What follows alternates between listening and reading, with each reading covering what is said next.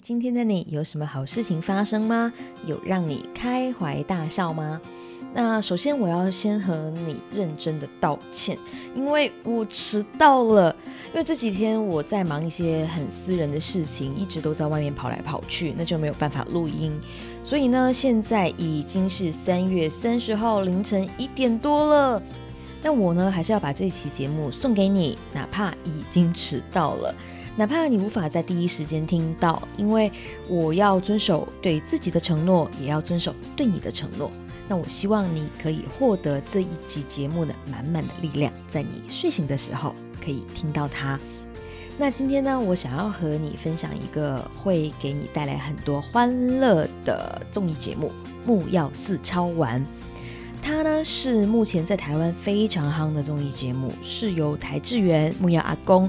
带着五位年轻人，也就是年轻偶像，那在一起去做的很多的尝试跟挑战。那你可以在 YouTube 上面找到他木曜四超玩。其实我是从来不会看综艺节目的，总觉得笑一笑、八卦一下是很轻松，但是也会浪费很多的时间。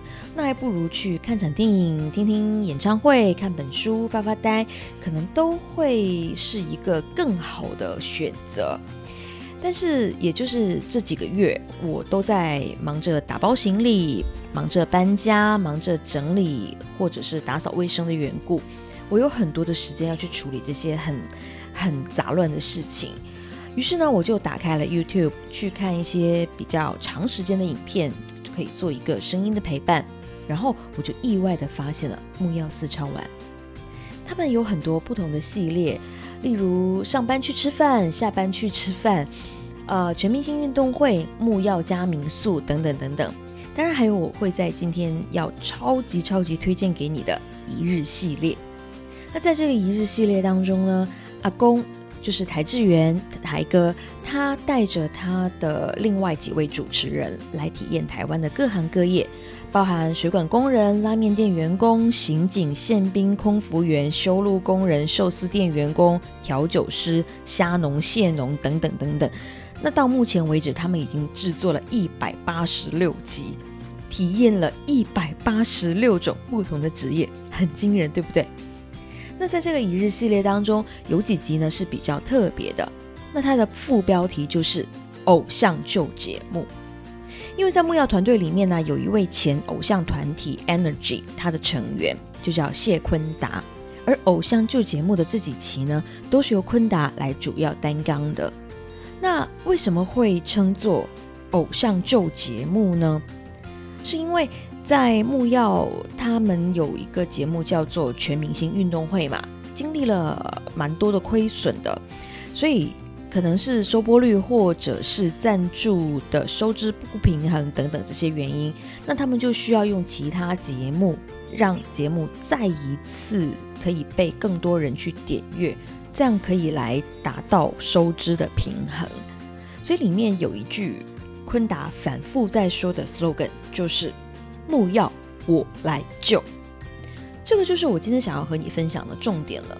自救，在木曜的其中一个系列节目出现不理想状况的时候，作为计划和执行团队，一定会想出很多的办法来把收支达到平衡，让团队还是可以维持盈利，可以养活这二十一个人。但重点是。他们可以选择掩盖节目收播率不理想的真实状况，然后到处去吹嘘自己有多么的受欢迎，然后继续去募资。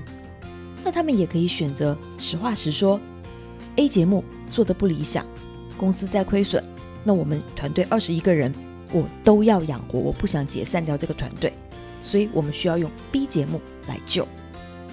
当然，你可以讲说：“哎呀，这个是行销手段啦，只是为了制造话题呀，未必是真的，真的做不好或者是在亏损啦。啊，你当然也可以这样讲啦。但是万一，万一他们说的真的就是真的呢？于是他们就选择用很勇敢的方式，让你看到他们的真实，看到短板，看到不完美，看到他们需要你来帮帮忙的地方。他们在自救。”很多时候，当我们不成功的时候，我们想到的第一个重点就是如何可以不丢脸？我们怕受到亲友质疑的眼光，我们怕在同事甚至是陌生人面前丢脸，于是我们常常会选择不说出自己的问题，甚至我们逃避自己真正的问题，从而把希望会寄托在别人要如何搭救我的这个选项上面。我想，如果可以的话，这个世界上没有一个人会喜欢丢脸，对吗？但是，请想想看，不丢脸。真的可以解决到你的问题吗？当你觉得事情不如意、会丢脸的时候，你是把你自己的自信也搭进去了。因为某件事情，而你对自己失去了信心。但是，一旦有外界的眼光加入，你会觉得连这个眼光都在践踏着你的信心，所以会让你觉得丢脸。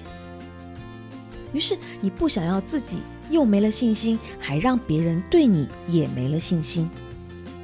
于是你选择很铁齿的，你可能就放弃求助，放弃让别人知道你的真实的状况，好像这样就可以能保住颜面，让自己好过一些。但是你真的让自己好过了吗？那我们再来看回木曜四超玩的这个偶像旧节目。他们用很帅气的方式来告诉粉丝，告诉所有在看 YouTube 的人，我们的某个系列没有做好，不如预期，所以我们没钱了，我们需要化缘。但是我们不想要放弃，所以我们现在推出偶像旧节目。如果你喜欢，请你订阅，请你支持，请你按下小铃铛。而偶像旧节目的品质一如既往的维持着他们的最高标准。你看，这样大家是不是就算偶然看到木曜四超玩的这一期节目，哪怕没有订阅，但是看看他们其他的作品，也会觉得说：哇哦，他们真的是很用心在做节目诶。那我赶快按赞订阅，同时再打开小铃铛吧。因为一个系列没有做好。并不表示他们其他系列不成功，因为你看他们的一日系列，我差不多都快看完了啊，一百八十六集哎。因为一日系列不只是在娱乐，而是能让你看到各行各业的专业知识，透过主持人的镜头和体验，去理解那些职人在工作中好玩或者不容易的一面，让你有更多的知识的同时，还有更多的理解和尊重。甚至当木曜阿公、台哥去问一些工人：“你们一个月能拿到多少薪金？”的时候，当那些工人讲出真实的数字，阿公竟然把它公开出来了。而就是因为他这样的公开，能让其他的一些相关的政府部门引起了重视，帮助这些辛勤的在第一线的工人们加了薪资。你看，这是不是一个很有社会责任的节目呢？所以木曜四超玩的团队用他们最成功的系列去挽救了他们没有做好的部分，而这个正是我今天想要给你的两点启发。第一，当你在不成功、没有达到理想状态的时候，你要勇敢的开启自救模式。你要相信坦诚的力量，你要知道，只要你说出口，你就一定能获得最好的帮助。出发点从来都不是别人主动开口来帮助，而是你要主动打开自救的开关。那第二点就是，当你在不满意现在的工作，或者想要转工，却不知道自己喜欢什么，对什么类型的工作感兴趣的话，那么你可以打开 YouTube，去搜寻木曜四超玩。去看一看木曜四超玩的一日系列，因为它至少给你提供了一百八十六种不同职业的可能，而总会有一种就会适合你。好啦，这就是我今天想要分享给你的全部。当然，我没有在做木曜四超玩的夜配啦，但也期待你可以和我一样，一起订阅他们，支持他们。因为我相信，就算你只是想要发发呆、打发时间而已。那么他们的一日系列都能让你随着六位主持人的嬉笑和真心话，让你有所收获，有所改变。而我一直期待着你的更多的好消息。那么女人动起来，我们明天见。